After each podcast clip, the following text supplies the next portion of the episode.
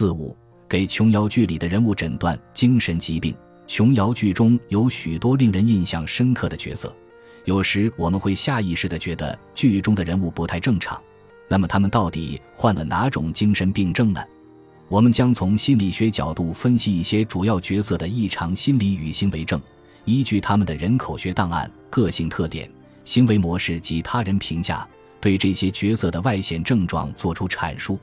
希望通过分析，能让大家对精神疾病有更深刻的了解。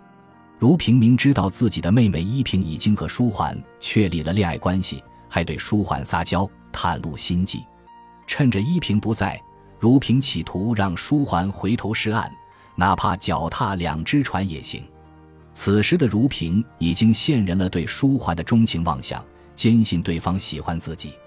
就算依萍在场，如萍也会利用自己的家境优势，不经意的炫富，企图让依萍知难而退。认为自己配不上舒缓，这种从小泡在蜜罐里长大才会有的自恋人格障碍，是依萍永远无法理解的。表演型人格障碍的形成与基因、家庭环境有关，在缺乏关爱与期望的家庭中成长的孩子，更易发生表演型人格障碍。紫薇的成长环境中一直缺乏像父亲这样的男性角色，让她缺乏安全感。紫薇抓住各种展示自己才华的机会，弹琴、唱歌、吟诗作对，都是为了引人注意。她楚楚可怜的样子，也为她博得了很多人的同情和怜爱。与小燕子的易怒不同，紫薇其实也存在情绪化的问题，但她的哭诉让人不容易意识到她只是在发泄情绪。此外，紫薇给菜起名字，跟马交流，也是典型的表演型人格障碍的表现。依萍的悲惨经历让无数观众同情落泪。原生家庭破裂，被逐出豪门，有音乐天赋却为了养家糊口而辍学当歌女。母亲不理解她，父亲看不起她。他知道母亲是一个逆来顺受的人，所以他不得不让自己变强大。对亲生父亲的仇恨在他心里埋下了偏执的种子。被赶出家门的仇恨，被横刀夺爱的仇恨。在极度缺乏安全感的依萍身上不断发酵，以至于他一心要复仇，要笑着看你们每一个人哭。依萍在自己家庭很困难的时候，也不愿意开口向朋友求助，因为他强烈的自尊心不允许他这样做。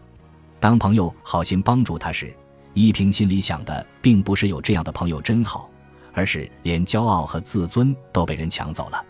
小燕子的情绪急躁易怒，自控性差。行事鲁莽且无计划，心里也明显不成熟。其他人总在对他说：“小燕子，你冷静一点。”这表明他具备攻击型或者冲动型人格障碍的典型特征。小燕子对武功好的人有极大的认同感和崇拜感，因为与周围的才子佳人相比，她的文化水平低到令她自卑，因此她想练一身很好的功夫来弥补自己在文化方面的不足。家庭教育的缺失使小燕子从小就沾染了一身江湖习气，这也是造成她攻击型人格障碍的重要原因。可云的一系列人生经历几乎完全符合急性应激障碍的致病因：未婚先孕、爱情破裂、子女夭亡、长期被关在家中与外界隔绝，病情持续时间过长，每次发病时只是被家人粗暴地用绳子捆起来。这些是可云患上精神分裂症且多年未治愈的主要原因。孩子夭折的创伤情景和当时的心理感受反复出现在意识里，导致可云总是产生被火烧、谁来救救我的孩子之类的幻觉。在紧绷的精神状态下，麻木、反应迟钝、意识下降、选择性失忆等症状让他几乎无法承受，认为只有死才是唯一的解脱。和舒缓性格优柔寡断。对感情也谈不上专一，和依萍吵上一架，转头就和如萍订婚，还要站在希望我们之间还是好朋友的道德制高点，充分展现了情场老手的前瞻性与战略部署。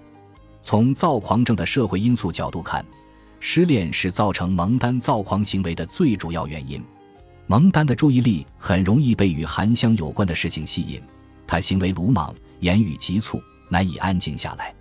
甚至有伤害朋友的行为，这些都是躁狂发作的典型行为表现。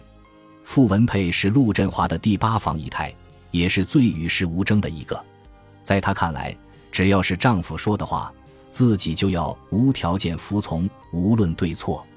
她本是大家闺秀，被强抢人司令府，在和女儿一起被赶出家门后，还替丈夫说好话。女儿看不过去，替她争辩，而她的回应只是：“为什么不少说两句呢？”她对丈夫的感情像极了斯德哥尔摩情节。从她对司令一家的态度可以看出，她对丈夫心存感激和崇拜，而她对依萍的劝阻，则像人质对救援人员的抵抗。绿萍谈恋爱，却被妹妹横插一脚，她因为车祸失去了一条腿，无法再跳舞，性格也发生了极大的改变。